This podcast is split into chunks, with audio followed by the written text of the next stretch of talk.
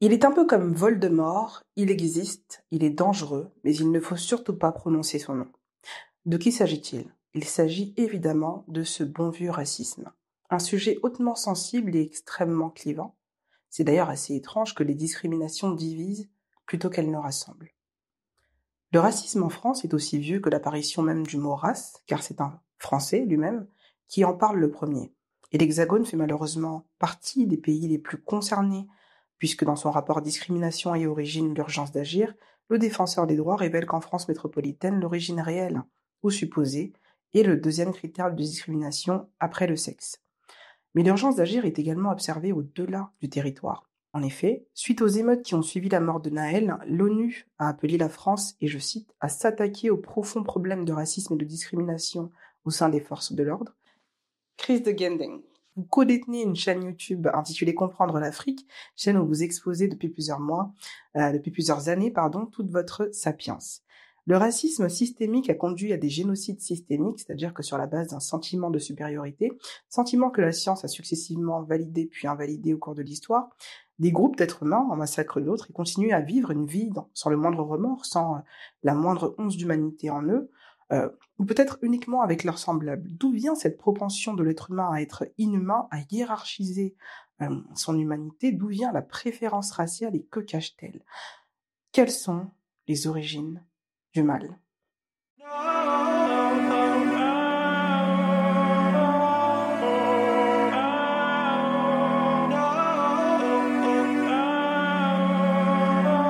Les trois vers, le podcast. En 1684, le médecin français François Bernier, de retour d'Inde, euh, utilise pour la première fois le mot race, hein, c'est ce que l'histoire raconte, euh, au sens où on l'entend aujourd'hui dans le but de désigner des groupes humains, notamment par la couleur de peau. Ici, l'homme blanc se définit donc comme la race supérieure. Plus tard, on parlera même de race biologiquement pure, euh, idéologie reprise par les nazis, hein, pour ne citer que. De facto, tous les phénotypes non blancs seraient inférieurs. Finalement, est-ce que la race existe scientifiquement?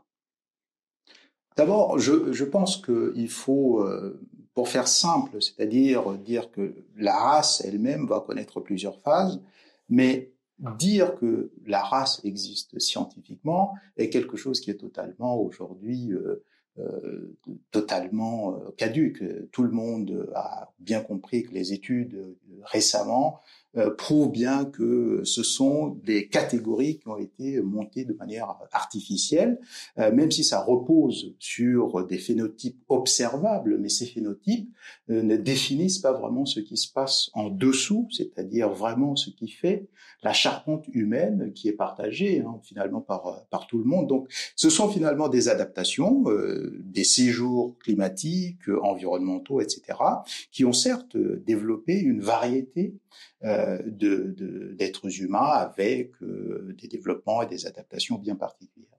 Peut-on dire que l'invention même et surtout l'acceptation de cette notion de race est la naissance en fait du racisme institutionnel ou est-ce qu'il est plus ancien ce racisme-là?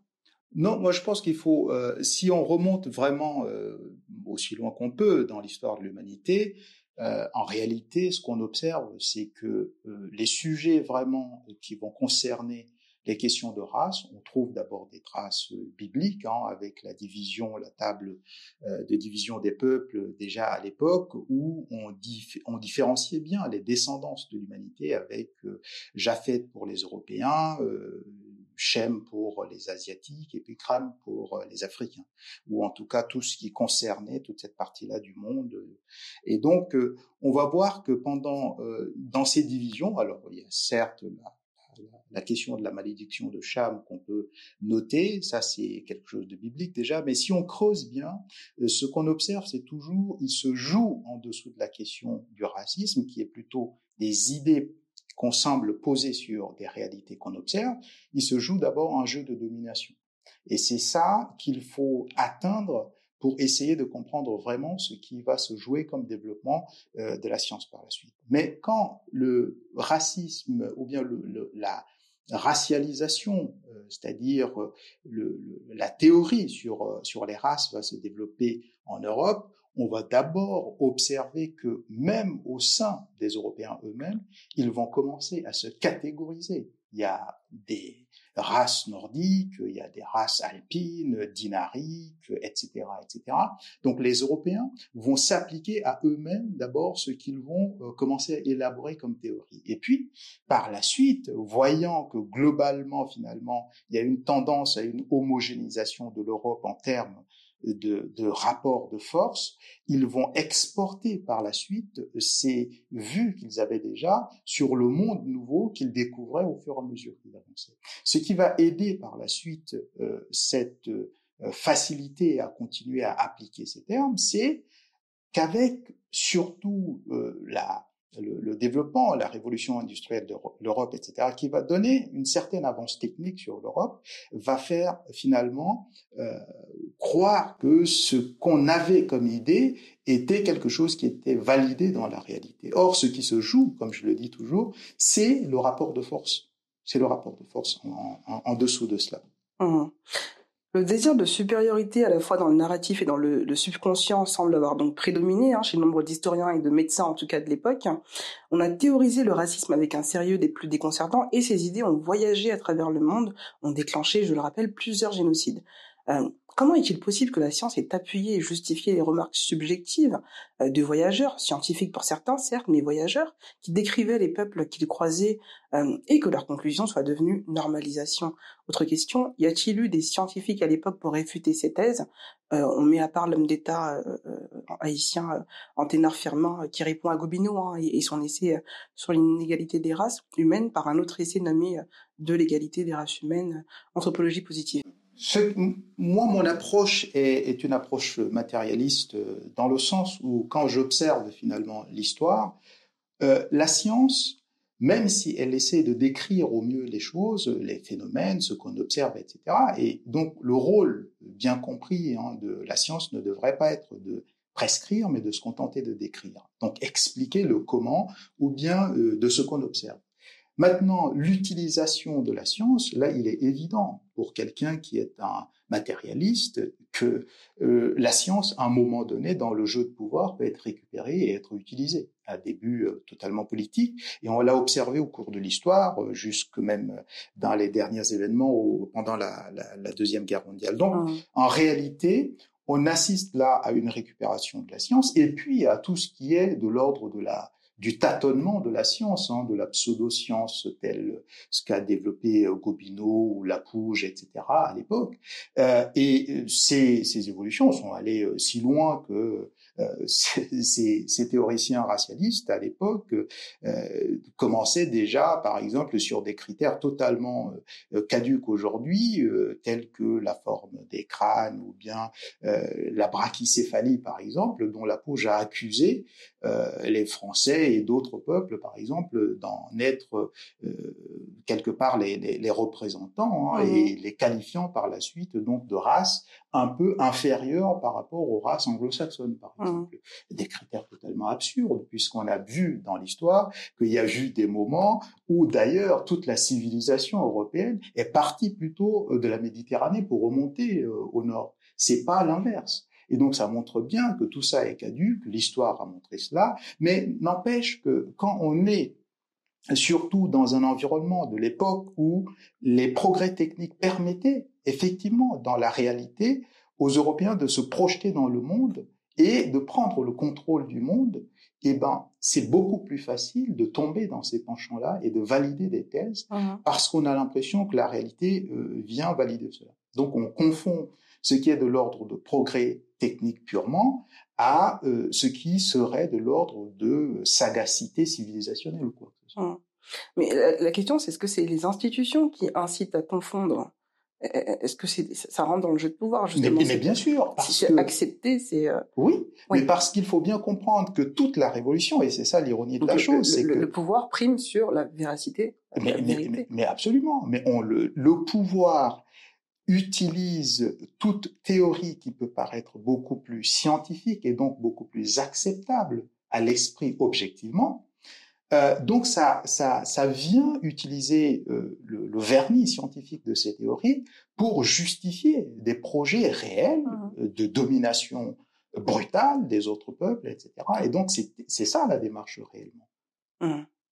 Pourquoi le fait de parler de ces sujets dérange autant en France et, pourquoi sont-ils systématiquement associés à la gauche? On pourrait même dire au, woke, mmh. mouvement woke, si on peut appeler ça un mouvement, à votre avis?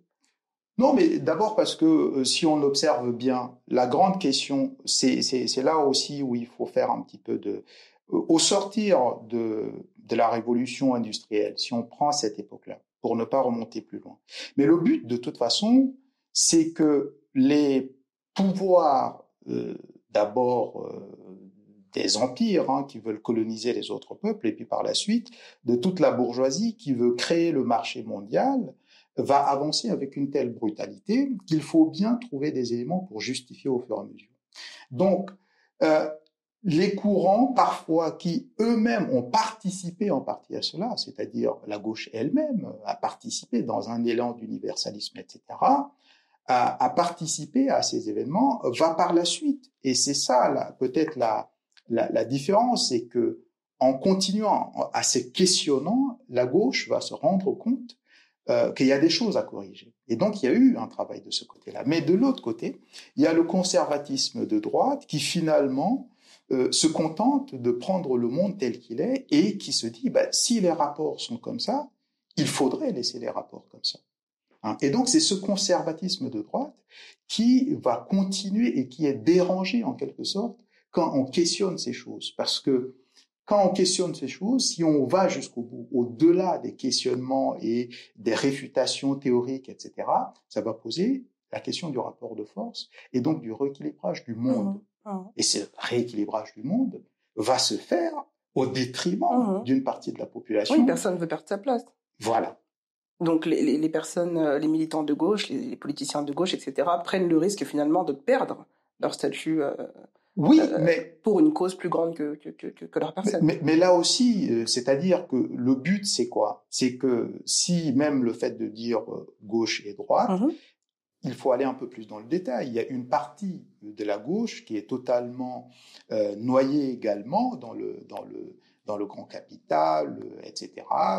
Et puis, il y a une gauche qui est beaucoup plus, je dirais, qui tire vers euh, une gauche marxisante, euh, peut-être même communiste, etc., qui d'emblée pense le bonheur de l'humanité comme un monde de partage et d'un peu plus d'égalité pour que finalement euh, on n'ait pas à être enfermé dans des cycles de violence infinie. Mmh et donc cette gauche-là, effectivement, fait le travail, quitte à revoir son propre mode de vie un peu moins euh, peut-être euh, euh, confortable, mais de manière à diminuer le taux de violence dans le monde.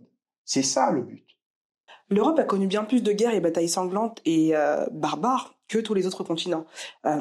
Quand on prend cela en compte, sur quelle base peut-on affirmer chaque fois qu'un problème de délinquance ou de criminalité se pose, notamment en France, qu'il concerne et qu'il concerne une personne de l'immigration euh, Ils sont sauvages, c'est culturel, ils ne sont pas comme nous, etc. Alors même que l'histoire démontre le contraire, autre tendance marquante de l'histoire, que ce soit euh, les Arméniens, euh, chez les Juifs, chez les Chaldéens, euh, on a constaté que les minorités sont toujours pointées du doigt en cas de crise sociale, lorsqu'un pays rencontre des, des, des, problèmes assez, assez conséquents. La préférence raciale et culturelle prime-t-elle finalement sur la véracité des faits, sur l'honnêteté intellectuelle? Le système a toujours raison, en fait, il faut le protéger coûte que coûte. Oui, parce que c'est toujours une bataille.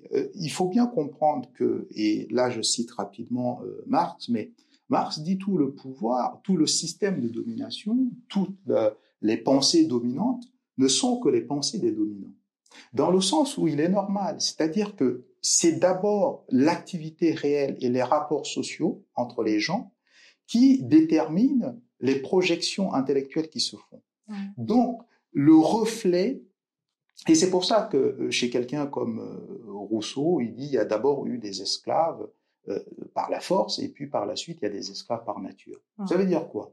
Ça veut dire que dans un premier temps, on a d'abord, on est d'abord allé dominer des peuples, on, par le rapport de force brute, et puis par la suite, on construit un discours sur ces populations. Et donc, on va constater que l'Europe, par exemple, qui depuis euh, toute l'histoire de l'Europe, vous lisez euh, depuis la guerre de Troie, vous lisez Homère, l'Odyssée, etc., toute l'histoire de l'Europe est une histoire de guerre sanglante terrible.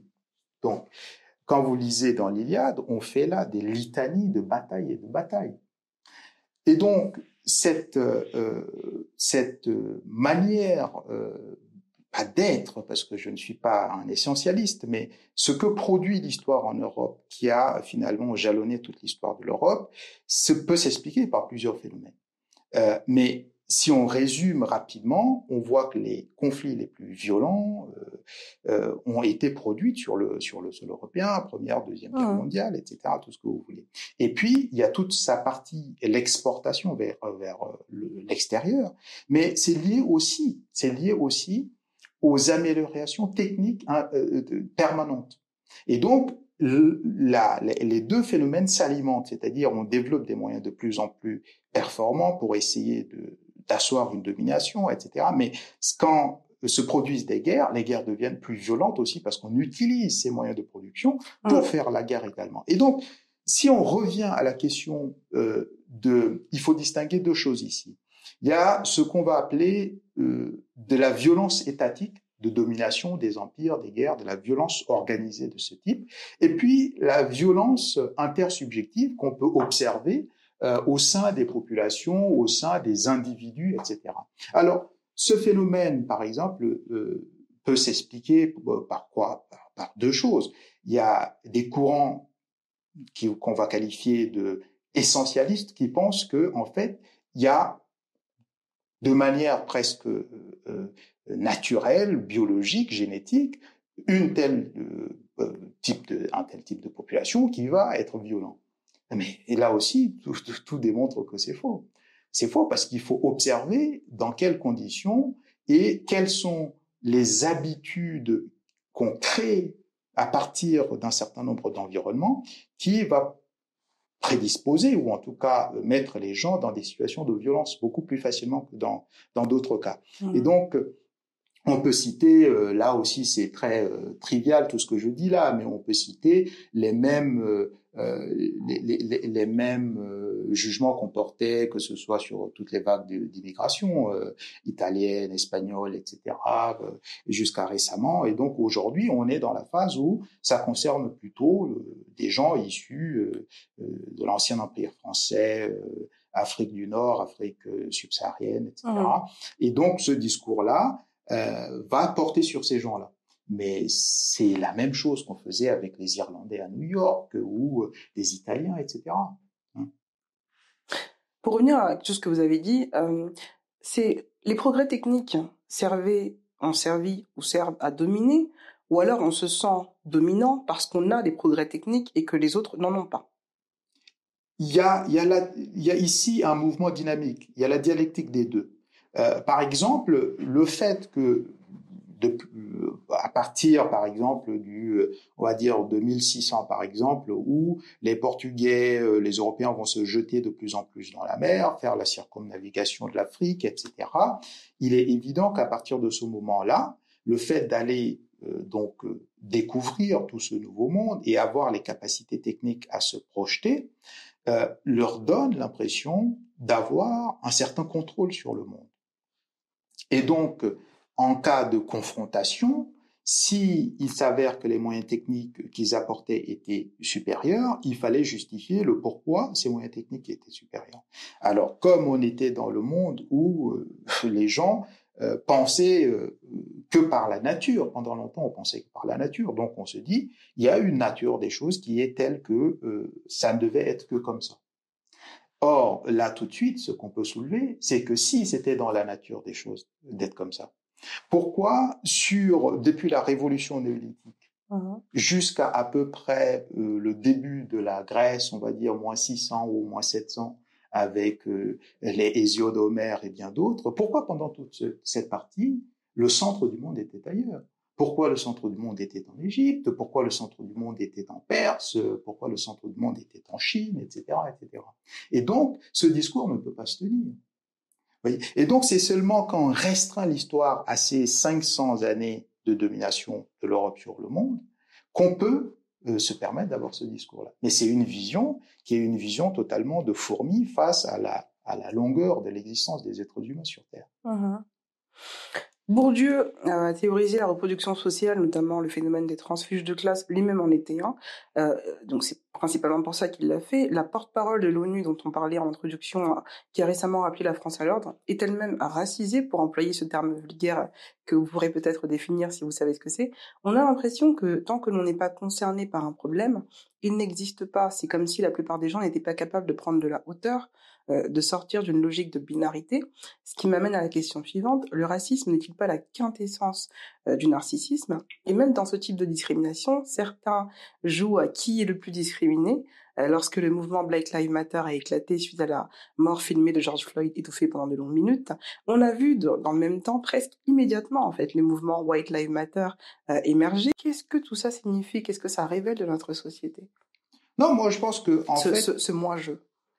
Mais, c'est un phénomène qui est général, puisque de toute façon, l'évolution des choses est euh, telle que quand on prend euh, les grandes séquences historiques, il y a eu des périodes où euh, le monde fonctionnait surtout à base de communautés, etc., etc. Mais aujourd'hui, dans le monde occidental, l'éclatement est tel, l'individuation et l'individualisme est tel qu'on devient et on tombe dans le narcissisme qui s'explique par les phénomènes très simples de, euh, des réseaux sociaux, de TikTok, etc. C'est-à-dire qu'à partir du moment où finalement chaque individu peut faire monde de lui-même, c'est-à-dire euh, j'ai mon propre média, j'ai mon euh, etc.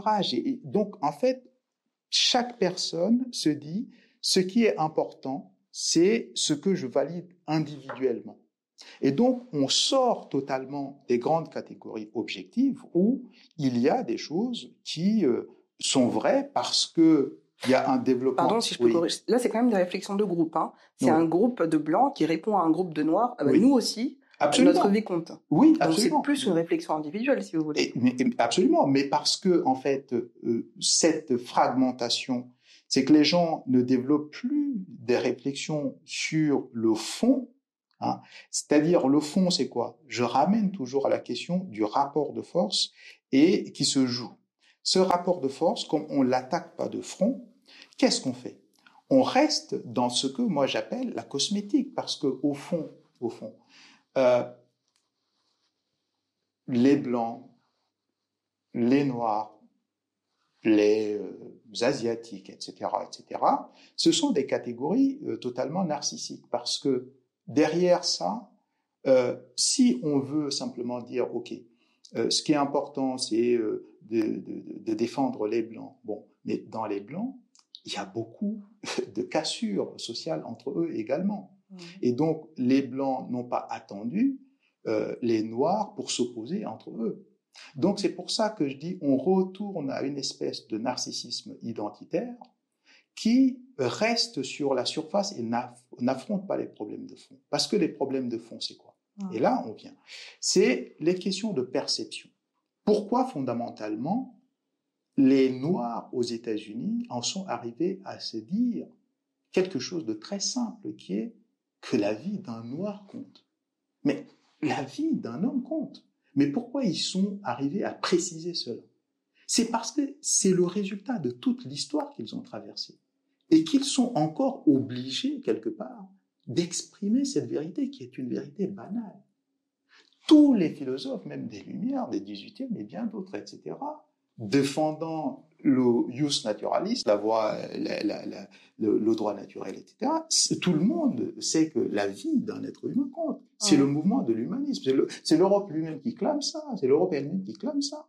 Donc, les, les gens qui ont dit Black Lives Matter, non, bah, a priori, tout le monde ne le sait pas. Je veux dire, euh, assassiner quelqu'un les mains dans les poches, euh, l'humanité ne concerne pas tout le monde.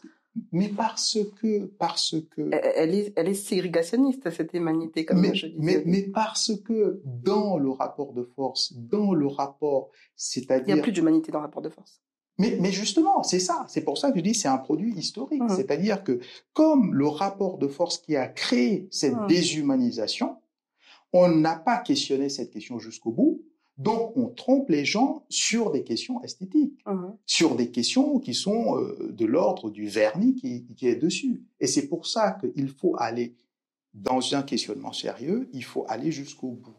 Il faut aller jusqu'au bout en se disant, par exemple, très concrètement, quand vous prenez, euh, moi je l'ai écrit même dans mon, dans mon petit plan, pamphlet, euh, j'ai écrit, j'ai dit, quand on a une perception, une certaine perception, peut-être méprisante du, du noir, etc., c'est que c'est tout le produit de l'histoire qui pèse sur cette personne, qui fait qu'on a cette perception. Et cette perception fait que la gâchette sera beaucoup plus facile à déclencher. Pourquoi? Parce que toute l'histoire nous montre que nous avons affaire à un groupe qui est moins organisé dans le rapport de force, et donc celui qui veut commettre un crime sera peut-être moins prudent, moins prudent dans la, dans, dans la manière d'interagir avec la personne. Et donc, c'est pour ça que je dis, tant qu'on ne règle pas le problème de fond de rapport de force, qu'on ne rééquilibre pas les choses, il n'y aura pas ces tensions. Je prends un exemple simple. J'ai pris un exemple simple dans le livre. Je dis, quand bien même un jeune directement chinois, de la diaspora chinoise, aurait fait quelque chose qui, euh, euh, qui serait punissable de cette manière, la réaction n'aurait pas été euh, automatiquement de la même manière, parce qu'on on peut se poser la question à deux fois à qui on a affaire? Est-ce qu'il y a une grande puissance derrière mhm. qui a les capacités aussi de répondre ou pas Alors, là, vous parlez du cas George Floyd, par exemple. Si ça avait été un Chinois, euh, est-ce que ça, ça aurait été différent? George Floyd était un citoyen américain. Oui, mais justement, et c'est là. Qui est, sa communauté? Oui, qui, est son État? Voilà, mais c'est là. l'Amérique. Oui, mais c'est là tout le. et, et, ça, c'est un sujet qu'on devrait creuser euh, plus. C'est-à-dire que la question euh, de, de la Bon, le, cas des États-Unis, le, cas des États-Unis est assez, est assez particulier, c'est-à-dire que la question de l'identité biologique et de l'identité nationale, culturelle, etc., etc., sont des sujets à creuser au, euh, de fond, parce que quand on regarde les États-Unis, malgré le fait que tout le monde soit américain, on a toujours euh, des gens qui sont catégorisés de euh, toujours l'identité euh, et la nature biologique n'est pas loin. Il y a des mm-hmm. Spanish, il y a des WASP, il y a des White Anglo-Saxons justement protestants, machin WASP, il y a des Afro-Américains, etc. Et donc on continue à juger les gens par le prisme de leur foyer civilisationnel initial. Et c'est ce qui fait que les gens continuent à charrier toujours les mêmes préjugés qu'il y avait déjà à des époques, des époques très lointaines où les rapports de force actuels se sont établis. Mhm. Et ces rapports de force continuent. Donc, il faut aller actuellement rééquilibrer les rapports de force. Sinon, on va continuer à juger les gens. Mhm. C'est l'esprit humain qui est comme ça. On va continuer à juger les gens à l'aune de ces foyers civilisationnels. Comment est-ce qu'on les rééquilibre, euh, ces rapports de force? C'est ce qu'est en train de faire le Sahel, par exemple, en mettant euh, les Occidentaux dehors? C'est ça? C'est par le biais de, de, pays africains, on respectera les Noirs dans tous les pays qu'ils soient? Parce qu'on on associe, euh, il faut le dire, hein, on associe généralement les personnes noires ou racisées, comme on dit, tout ce qui n'est pas blanc en fait, à une espèce de pauvreté, une espèce de, de déchéance dans la société, en tout cas un statut moindre euh, que l'homme blanc ou que, que, la femme blanche. Donc, euh, pour, pour, donner l'exemple du Sahel, est-ce que c'est c'est là c'est là euh, c'est comme ça que va revenir va, va venir ce ce, ce rééquilibrage Sinon, comment est comment faire sinon? Oui, c'est-à-dire qu'il n'y a pas de d'État noir de, de, de un Américain, il est chez lui en Amérique. Oui, mais de, de, la, de la même manière qu'on va dire qu'un un, un Sud-Africain blanc, il est, il est chez lui quelque part, on peut dire ça. Bon, le problème, c'est que pourquoi on va avoir euh, un regard assez spécial sur ce Sud-Africain euh, blanc? Parce qu'il y a le rapport historique. Comment il est arrivé euh, Comment il s'est installé dans ce pays-là Il continue à porter ce. Donc il y a toujours cet héritage de l'histoire que les gens portent. Mmh et donc ça n'efface pas tout, et c'est pour ça que la solution, si on veut dézoomer et voir large, mmh c'est qu'il va falloir qu'à un moment donné, on rééquilibre les rapports de force dans le monde de manière générale pour que finalement, globalement, les gens puissent avoir de nouvelles visions euh, des uns et des autres. Et à partir de ce moment-là, ce sera beaucoup plus simple, donc par effet presque boomerang, beaucoup plus simple de régler les problèmes qui sont internes à des pays tels que la France, les États-Unis, etc. Donc la chose est obligée de passer par un truchement, c'est-à-dire il faut aller réparer. Mais quand j'emploie réparation, c'est-à-dire ça peut se faire par les luttes comme au Sahel et bien d'autres, etc. Mais il faut donc rééquilibrer sur le terrain où les rapports de force déséquilibrés ont fait, se sont faits au moment où les peuples se sont rencontrés, pour par la suite revenir les terminer dans les territoires où ces peuples vivent finalement ensemble. Et c'est ça le, le, travail. Il est long, il n'est pas à résultat immédiat, etc. Mais si on veut aller au bout du bout, c'est par ce moyen-là. Mmh ça m'amène à ma question suivante. Justement, ce, ce rééquilibrage, s'il se fait, par exemple, si les pays du tiers-monde, euh, oui, euh, reviennent dans la course, on va dire, est-ce qu'il y a, enfin, est-ce qu'il n'y a pas un risque de, de, de, d'avoir cette fois-ci un vrai racisme anti-blanc? Je veux dire, le rapport de force, il, il, existe d'un côté ou de l'autre. Oui, mais la, la, la, la, différence, euh, ce qu'il faut comprendre d'abord, c'est que l'Europe, finalement, l'Europe de l'Ouest, essentiellement, qui s'est déversée sur le monde, euh, l'Europe de, l'Ouest est une, finalement une petite famille. C'est deux tribus, euh, pour parler un peu péjorativement si on veut, ou bien c'est deux ethnies. C'est uh-huh. globalement des Latins et des Germains ou des Anglo-Saxons germains. Bon, ce sont ces gens-là qui ont passé leur temps à se faire des batailles. Uh-huh. Depuis les guerres napoléoniennes, etc., jusqu'à bon, ok, jusqu'à la deuxième guerre mondiale, tout ce qu'on veut. Et donc, euh, c'est quand même un petit groupe restreint. Pour le reste du monde, le reste du monde est assez varié. Donc, on a le monde globalement qu'on peut appeler le monde noir, on peut appeler le monde moyen-oriental, euh, etc. Mais il y a un monde chinois, il y a un monde indien, etc. Et donc, finalement, je ne pense pas, malgré euh, l'histoire et malgré euh, des, des, fronts communs qui se sont passés au moment des colonisations, par exemple, pour faire barrière à l'envahissement de l'Occident, etc. Je ne pense pas qu'il y aurait comme ça un front uni euh, anti-européen dans, dans, dans, ce monde-là. Parce que, que, par vengeance. Et les autres, euh, euh, les, les, autres peuples entre eux-mêmes sont traversés par beaucoup de différences aussi. Mmh. Je prends par exemple un exemple simple, le cas des Indiens et des Sud-Africains. Mmh. Il y a eu des fronts communs avec Mandela pour lutter. Il a des très proches amis qui sont issus du sous-continent indien euh, qui ont accompagné tous ces mouvements de bataille. Mais en même temps, en même mmh. temps, euh, les, les, les, les, colons et même Gandhi a eu des mots très malheureux à l'encontre des Noirs, etc. Et donc, ces populations eux-mêmes sont traversées mmh. par des différences. Je ne parle même pas euh, de toute la partie arabo-musulmane avec les grands conflits qui ont eu lieu au niveau de l'Afrique et du Moyen-Orient, etc. Donc, on ne peut pas, je pense, trouver vraiment il y aura peut-être une revanche plutôt économique, d'ordre économique, etc. Mais je ne pense pas qu'il y ait une théorisation comme ça, ah. uniformisée, contre le blanc qui va euh, avoir lieu. Le principe d'assimilation est avant tout culturel en France. Euh, alors, faut-il s'appeler Corinne au lieu de Absatou, par exemple, comme le défend Éric Zemmour, qui a lui-même changé son nom? Selon vous, euh, le sentiment d'appartenance à une nation doit-il se matérialiser par ce type de, de, de, de démonstration? Et puis, je vais rajouter une autre question. Est-ce qu'on peut s'assimiler sans, sans se renier? Alors, sur ce point-là, si vous voulez... Est-ce que ça fonctionne, le principe de, le principe de l'assimilation? Le principe de l'assimilation est devenu un principe ou est devenu une espèce d'oxymore à partir du moment où le monde se mondialise. C'est-à-dire que surtout pour les Français, le problème est, totalement un, oxymore. Pourquoi?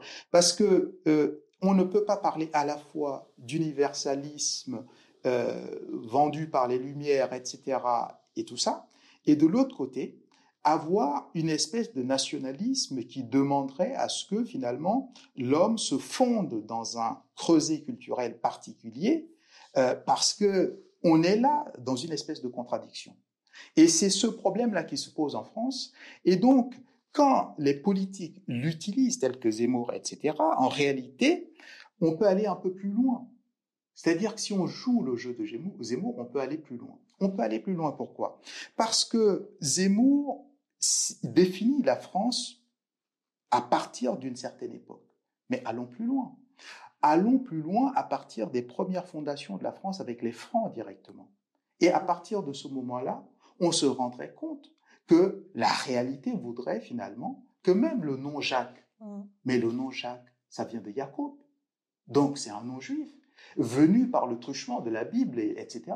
Donc c'est parce que l'Europe, à un moment donné, est devenue chrétienne que ces noms ont commencé à se répandre. Donc, à partir de quand on va dire que ces noms sont légitimes? Est-ce que finalement les ancêtres germains, les childériques, c'est ça les vrais noms des Francs? Les childériques, euh, les clotaires, etc. Voilà les noms des Francs qui ont fondé d'abord, parce qu'il y a d'abord le, royaume des Francs, avant de devenir le royaume de la France, la, France, la Rex française. Donc, ça veut dire qu'il y a un mouvement qui s'opère ici. Et donc la France est pris euh, dans la contradiction qui est de dire on vante l'universalisme, mais en même temps il faut préserver une certaine, un certain vernis culturel propre nationaliste. Et c'est là où le problème se pose.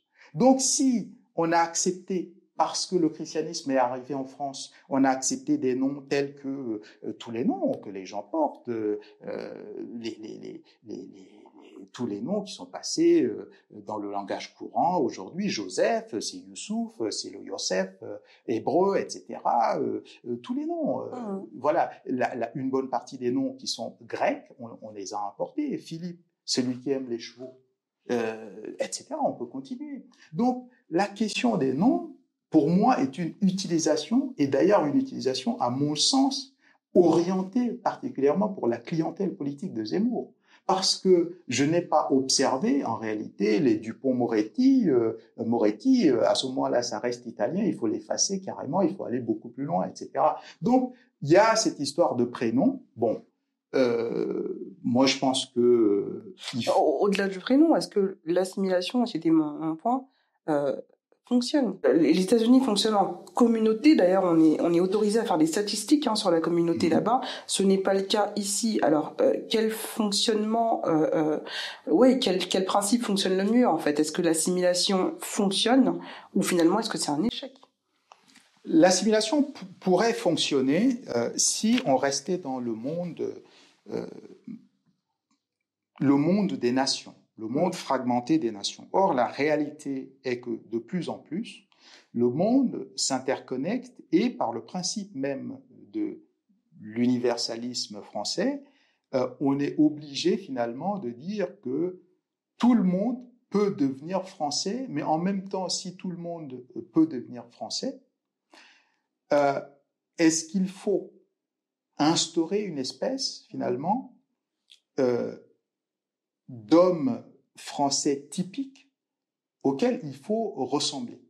Ou est-ce que la France, en intégrant et d'ailleurs en envahissant le monde,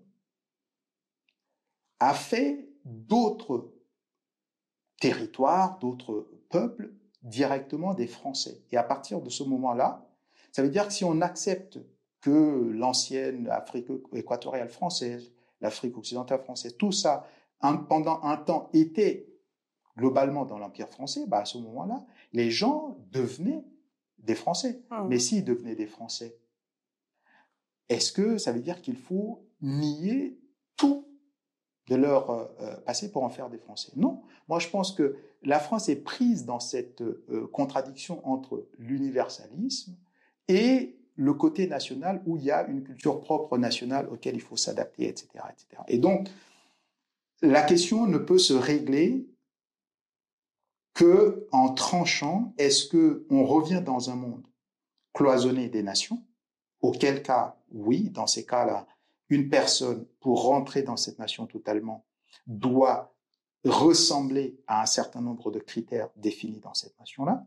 Mais si on accepte également que les humains sont pareils et qu'ils se ressemblent etc etc qu'on ouvre à partir de là c'est très compliqué de dire à quelqu'un que pour être français, il faut être exactement ceci. Oui, c'est très compliqué de dire à un Guadeloupéen, à un Martiniquais, que pour être français, il faut être blanc euh, et catholique. Mais, mais c'est une impossibilité, même technique, euh, biologique. Il peut pas. C'est pour ça que, en fait, si vous voulez, la question, il ne peut pas, biologiquement déjà, c'est pas possible, et c'est pour ça qu'on fonde sur cette espèce de ressemblance plutôt culturelle, etc. Le problème, c'est que à partir de quand? Le raisonnement de Zemmour est un raisonnement qui est bloqué parce qu'on n'intègre pas la dialectique là-dedans, dans le sens où, par exemple, un Italien d'avant les découvertes, c'est un Italien qui ne prend pas du café. Mais aujourd'hui, l'Italie est associée au café. On ne cultive pas du café en Italie. Mais ça veut dire quoi? Ça veut dire que l'identité même immatérielle de l'Italien mmh. a évolué également. Mmh. Oui, en fait, ce que je voulais dire, c'était surtout par rapport aux, racisés, aux personnes noires, etc., qui vivent en France, euh, qui, euh, qui est plongé entre plusieurs cultures, entre plusieurs euh, euh citoyennetés. Certains mmh vendent carrément les, les, mérites du colonialisme, mmh. de l'esclavage, etc. Mmh. c'est ça les, les, conséquences de l'assimilation, en fait. Oui, mais ça, il faut. C'est ça le but.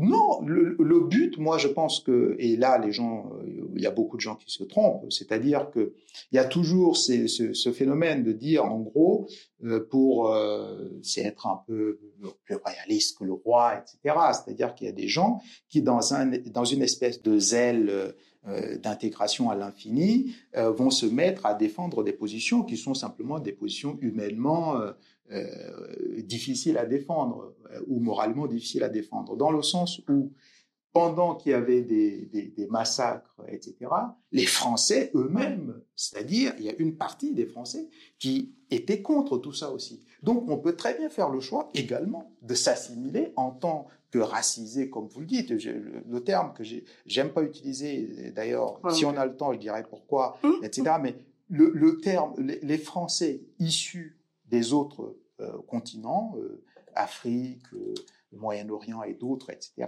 c'est que peuvent bien faire le choix de s'intégrer en ressemblant à d'autres Français qui étaient contre. Et le problème ici qui se joue, c'est parce que les gens eux-mêmes se sentent pas légitimement français s'ils ne se mettent pas à défendre en fait les points de vue les plus réactionnaires possibles. Mais mais c'est pas vrai. On peut accepter en se disant moi je suis français mais je suis français qui veut ressembler, par exemple, à la Fargue, un communiste qui était contre toutes les colonisations possibles, qui, etc., etc. On peut donc, on peut choisir ces modèles français. On mmh. n'est pas obligé, pour être français, de ressembler à Zemmour, forcément. Mmh, mmh. Il n'y a pas un prototype euh, du français. Euh... Eh oui, mais c'est ça. C'est ça la richesse aussi. La France est plurielle. Voilà, c'est ça la richesse aussi de la France. C'est qu'il y a cette possibilité, donc on peut faire le choix. Il y a des Sud-Africains blancs qui ont fait l'option plutôt de lutter auprès de Mandela pour ressembler à Mandela et non pas ressembler à leurs ancêtres euh, euh, qui, qui, ont allé coloniser, qui sont allés coloniser l'Afrique du Sud. Ouais, alors l'apartheid est un bel exemple justement de la cohabitation. Est-ce que ça fonctionne ou pas? Euh, Vous qui connaissez bien l'Afrique, notamment la, la, la, région du Sahel, il y a toujours eu des mouvements de population sur ce continent.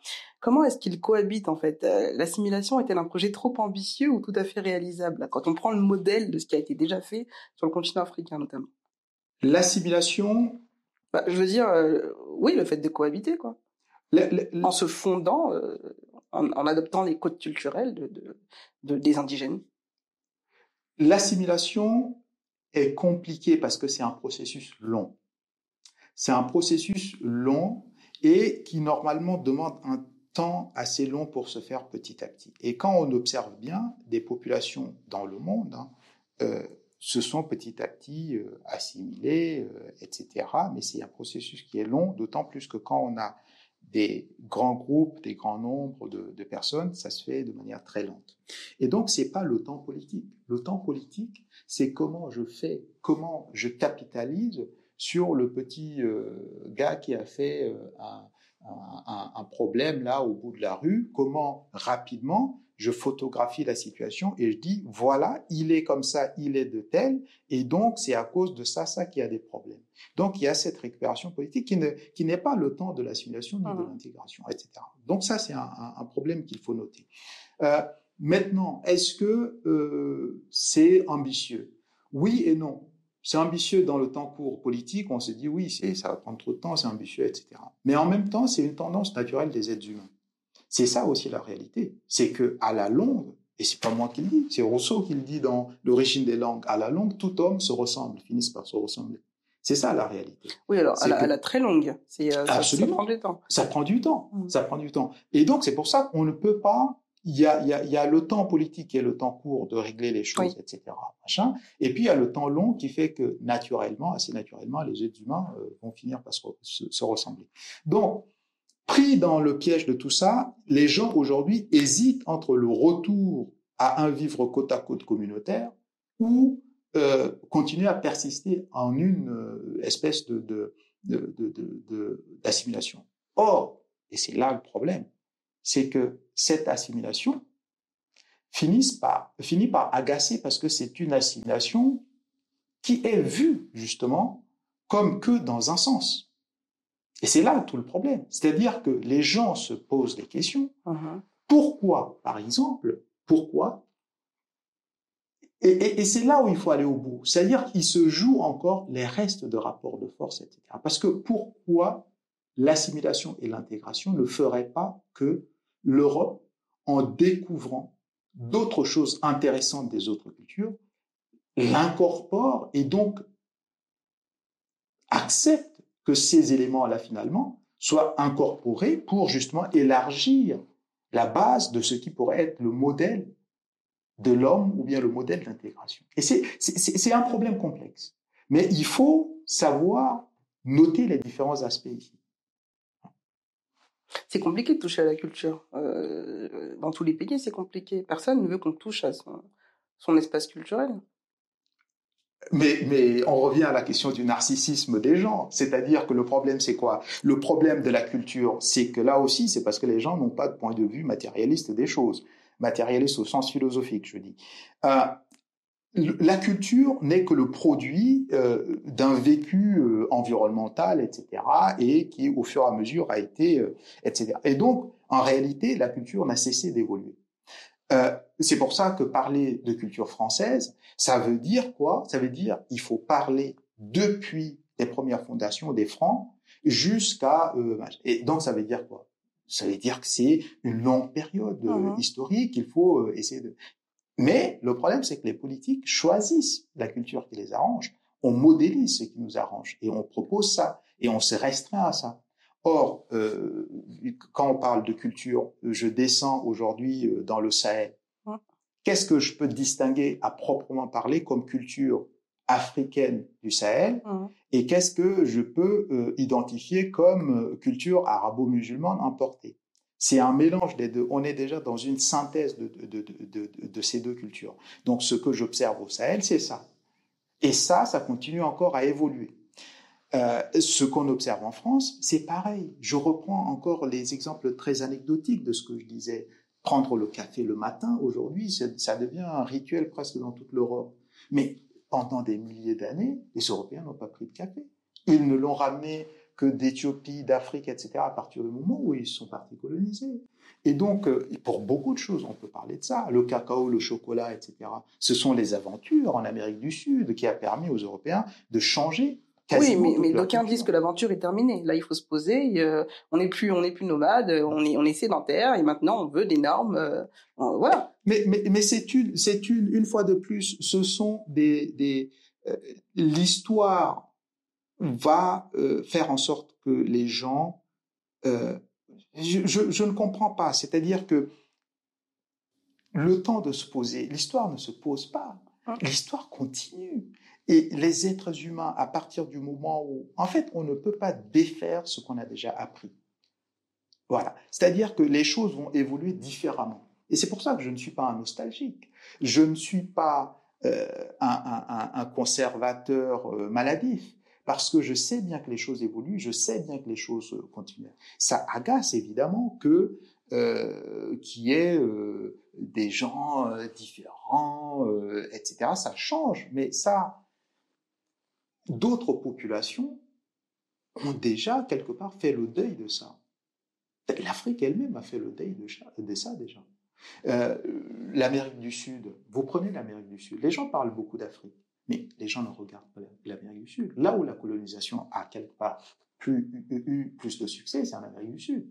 Parce qu'en Amérique du Sud, les, populations euh, amérindiennes n'étaient pas si nombreuses que ça. Ils, avaient moins de résistance du fait de leur isolement pendant longtemps à beaucoup de microbes que les, les, les Européens ont ramenés, etc. Parce que c'était pas les mêmes modes de fonctionnement. Alors qu'en Afrique, quand les Européens étaient arrivés, on était à peu près, le décalage n'était pas si important que ça. C'est d'ailleurs pour ça que les Européens, contrairement à ce que les gens pensent, les Européens ne sont pas venus comme ça rentrer dans l'Afrique facilement. Euh, les, Européens ont mis du temps et c'est à partir du moment où ils ont complètement euh, eu une, domination presque achevée sur l'Amérique, euh, surtout, que là, à partir de là, grâce à l'exploitation, grâce à un certain nombre de choses, ils vont engranger encore un petit peu plus de force et développer encore un peu plus de technique. Et c'est dans cette seconde phase-là que ça va être possible pour les Européens. mais sinon, pendant tout le début, toute la phase du début, de, l'accostage de l'Afrique, etc., les Européens sont restés pendant longtemps sur les côtes. Les pénétrations au cœur de l'Afrique, on parle de Stanley, on parle des années 1880, on parle de, etc. Donc c'est tardif. Il y, a une question fondamentale que j'ai quand même oublié de poser, c'est que partout euh, dans le monde, on voit à peu près quand même euh, des similitudes par rapport au comportement euh, des populations envers les personnes plus foncées, que ce soit en Inde, au Brésil, etc. Ça, c'est un, peu le parallèle sur tous les continents. Est-ce que ça, c'est dû justement à l'histoire qu'on a racontée, à, cette notion de race, de domination raciale? Tout est parti de là. Elle elle a pris une dimension mondiale en fait. Elle s'est propagée? Mais où est-ce que c'est, où est-ce qu'il y a, y, a, y a, une histoire, euh, oui, par rapport à la mélanine, euh, qui est propre à chaque continent, indépendamment les uns des autres. On aurait cette réflexion partout, sans se concerter, en fait. Vous voyez ce que je veux dire? Non, euh, moi je pense que c'est dû à, à, à, plusieurs phénomènes. Il y a pour certains aspects, peut-être euh, assez marginal, on peut l'évoquer dans le cadre, par exemple, de ce que j'ai dit dès le début au niveau de la Bible avec la malédiction de Cham, etc. Euh, mais je pense que la grande, la grande euh, euh, diffusion de ce de, de, de, cette attitude finalement résulte quand même de la colonisation occidentale de manière large. je pense que c'est là vraiment où finalement euh, un peu partout, on a le même ordre hiérarchique qui se qui s'est imposé. Et à partir de là, comme euh, en bon matérialiste toujours, je le dis, euh, le, le, les idées ne sont que le reflet de l'activité et des rapports réels des gens. à partir de ce moment-là, bah, se crée aussi dans la tête des gens cette volonté d'hierarchiser qu'on observe un peu partout. Parce que même que vous observez par exemple en Inde, en Inde c'est pareil, c'est que les conquêtes venues du nord par des, peuples aryens euh, sur les Dravidiens par exemple dans la partie sud, euh, c'est une question de rapport de force également. Oui, donc, donc, il est urgent pour le continent africain, pour ne citer que lui, d'inverser ce rapport de force pour, pour enlever cet imaginaire, cette image en fait. C'est une question d'image là, si je bien. Oui, mais absolument, mais absolument, parce que euh, il est évident que euh, si vous observez, par exemple, euh, les grandes périodes historiques, mhm. il y a des phases de, de, de domination, par exemple, aller en, en Éthiopie. En Éthiopie, il y a eu des grandes phases de domination de l'Éthiopie sur toute l'Arabie. L'Éthiopie n'a pas le même complexe, euh, de, n'a pas le même rapport et la même attitude. Et ce qui explique d'ailleurs par la suite que les, Éthiopiens étant toujours en confrontation avec le monde grec, le monde perse, le monde égyptien, etc., l'Éthiopie n'a jamais développé euh, une, euh, une intégration de cette hiérarchie ce qui a fait que l'Éthiopie continue jusqu'à aujourd'hui euh, à, à, se montrer totalement décomplexée ah dans un sens. Donc c'est l'histoire qui euh, développe ces, ces, ces, ces, réflexes, ces comportements euh, que les gens finissent par adopter, intégrer et digérer sans le savoir. Et donc moi je prends des choses très simples. Si vous ne, les gens continuent, et c'est pour ça que moi je suis assez critique, par exemple, euh, quand c'est bien que les gens le fassent, de lutter contre le racisme en France, etc. C'est bien, parce que c'est important d'en parler, etc. Mais tant qu'on reste qu'au niveau des idées, ce n'est pas ça qui va régler le fond du problème. On ne peut pas, c'est-à-dire qu'on pourra tout régler en termes de racisme, dire oui, bon, on ne, on ne dit pas tel mot à un noir, machin, il m'a appelé tel, donc oh là là, scandale, machin, mais le problème, c'est que même si demain, tous les Français biologiquement blancs cesse de dire quoi que ce soit, traiter quoi, etc., même s'il cesse ça, le simple fait qu'il y ait quelque part en Afrique un pays qui souffre et que les images d'un enfant affamé finissent dans le métro parisien rappellent, quel que soit le niveau euh, de la Premier ministre qui est noir ou le président qui est noir, le ramène au foyer civilisationnel et ça crée un imaginaire toujours sur cette personne. Mmh. Donc il faut régler le problème de fond c'est le problème de rapport de force. Oui, oui, et c'est là où les institutions interviennent. Euh, vous vouliez revenir sur le, le, mot racisé, que vous aimez bien. Que j'aime pas, que j'aime pas. oui, j'ai bien compris que c'est le mot. Euh, mais non, mais qu'est-ce qu'il veut dire ce, ce mot qu'on entend partout, un peu comme le mot woke? Non, parce que le mot déjà musicalement, ça rappe et c'est pas beau. Donc ça, c'est purement esthétique. Hein. C'est un commentaire purement esthétique. Et puis deuxième chose. Qu'est-ce qu'il veut dire? Racisé. Oui. Ça me place directement en position de victime dans le sens même grammatical. C'est un mot, c'est un, un, participe passé.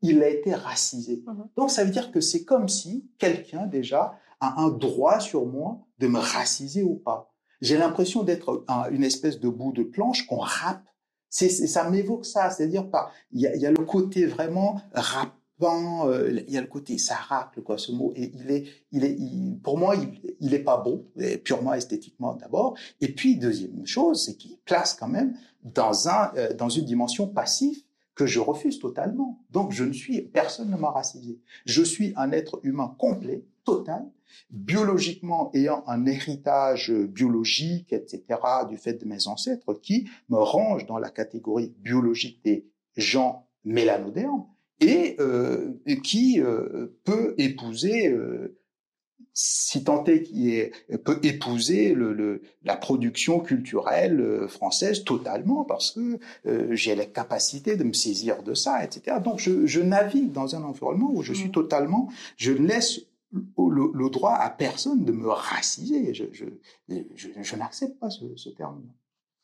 Un dernier mot, rapidement, c'est-à-dire que tant qu'on creuse pas et qu'on ne pousse pas la critique euh, de la question raciale jusqu'au fondement et à l'infrastructure qui, qui est en dessous de ça, on reste là dans la critique des, des, des, des idées qui ne sont que les reflets euh, et qui ne sont pas la réalité du monde. Donc il faut atteindre ces profondeurs, aller au-delà de l'écume des choses et aborder la question du rapport de force dans le monde. Et c'est ça qui va faire que euh, si les Irlandais continuaient à mourir de famine comme à l'époque où ils partaient aux États-Unis, jusqu'aujourd'hui, on va continuer à les mépriser aux États-Unis. Donc c'est parce que aujourd'hui l'Irlande est devenue là où euh, tout le monde fuit le paradis fiscal, que tout le monde fuit euh, les GAFAM et autres, aller se planquer, etc. Et, donc ça veut dire que euh, c'est cette réalité qui a fait que les choses ont changé. Hier c'était le cas des Chinois. Je peux vous sortir mille et une un titre des journaux qui qui caricaturaient les Chinois. Les Chinois n'ont même pas fait une seule manifestation moi qui habitais à l'époque là dans ma petite chambre de bonne d'étudiant dans le huitième, je passais devant les grands magasins parisiens. Il n'y avait pas de vendeurs chinois parce que ça ah. reflétait à l'époque les moyens des Chinois. Mais quand les Chinois ont développé et sont devenus la grande euh, usine du monde ah. et qu'ils envoyaient des cars entiers de touristes à Paris prendre des photos et finir par la suite aux Galeries Lafayette et bien d'autres euh, grands magasins, ah comme par magie, voit apparaître des vendeuses chinoises qui parlent mandarin, cantonais, partout, partout. Donc c'est ce rapport de force qui a changé, mmh. qui a changé le visage en France de la question de la discrimination des Chinoises à l'emploi ou pas. Voilà. Très bien. Euh, donc finalement, on ne respecte que le capital. C'est ce que, c'est ce que vous voulez dire. Hein? On respecte le, capitalisme. On respecte le capital dans ce monde capitaliste, mais fondamentalement, derrière le capital en tant que tel, on respecte, in fine, quand même, le rapport de force lui-même. Le rapport de force, il est à quel niveau? Et le rapport de force, il n'est qu'entre États. Parce que, et c'est pour ça qu'il faut distinguer Le racisme On parle de quelle force Économique, militaire Mais de- c'est- la force militaire et économique sont imbriquées. Oui. Je- le- la marine, la marine, l'histoire de la marine, c'est Oui. quoi? C'est l'histoire de la guerre et de l'économie en même temps. C'est parce qu'on a voulu protéger les navires marchands qu'on a développé la marine. Donc l'histoire de l'armée, c'est comment on contrôle les mers pour faire circuler le commerce. Donc on ne peut pas parler de capital sans son bras armé, qui est la marine, qui est le machin, etc. etc. Les batailles, le, le canal du Panama qu'on a percé, le canal de Suez, etc. Tout ça, c'est l'histoire du contrôle du commerce mondial. Mhm. Et le contrôle du co- contrôle du commerce mondial, je ne parle même pas des guerres euh, anglo-hollandaises, etc. C'est que des batailles comme ça. hein. Et donc, on ne peut pas distinguer le rapport de force militaire et le rapport de force économique. Chris de Gending. Merci d'avoir participé, euh, d'avoir accepté cet échange. Auditrices et auditeurs, merci de l'avoir écouté jusqu'au bout. N'hésitez pas à donner votre avis. À bientôt. Merci beaucoup.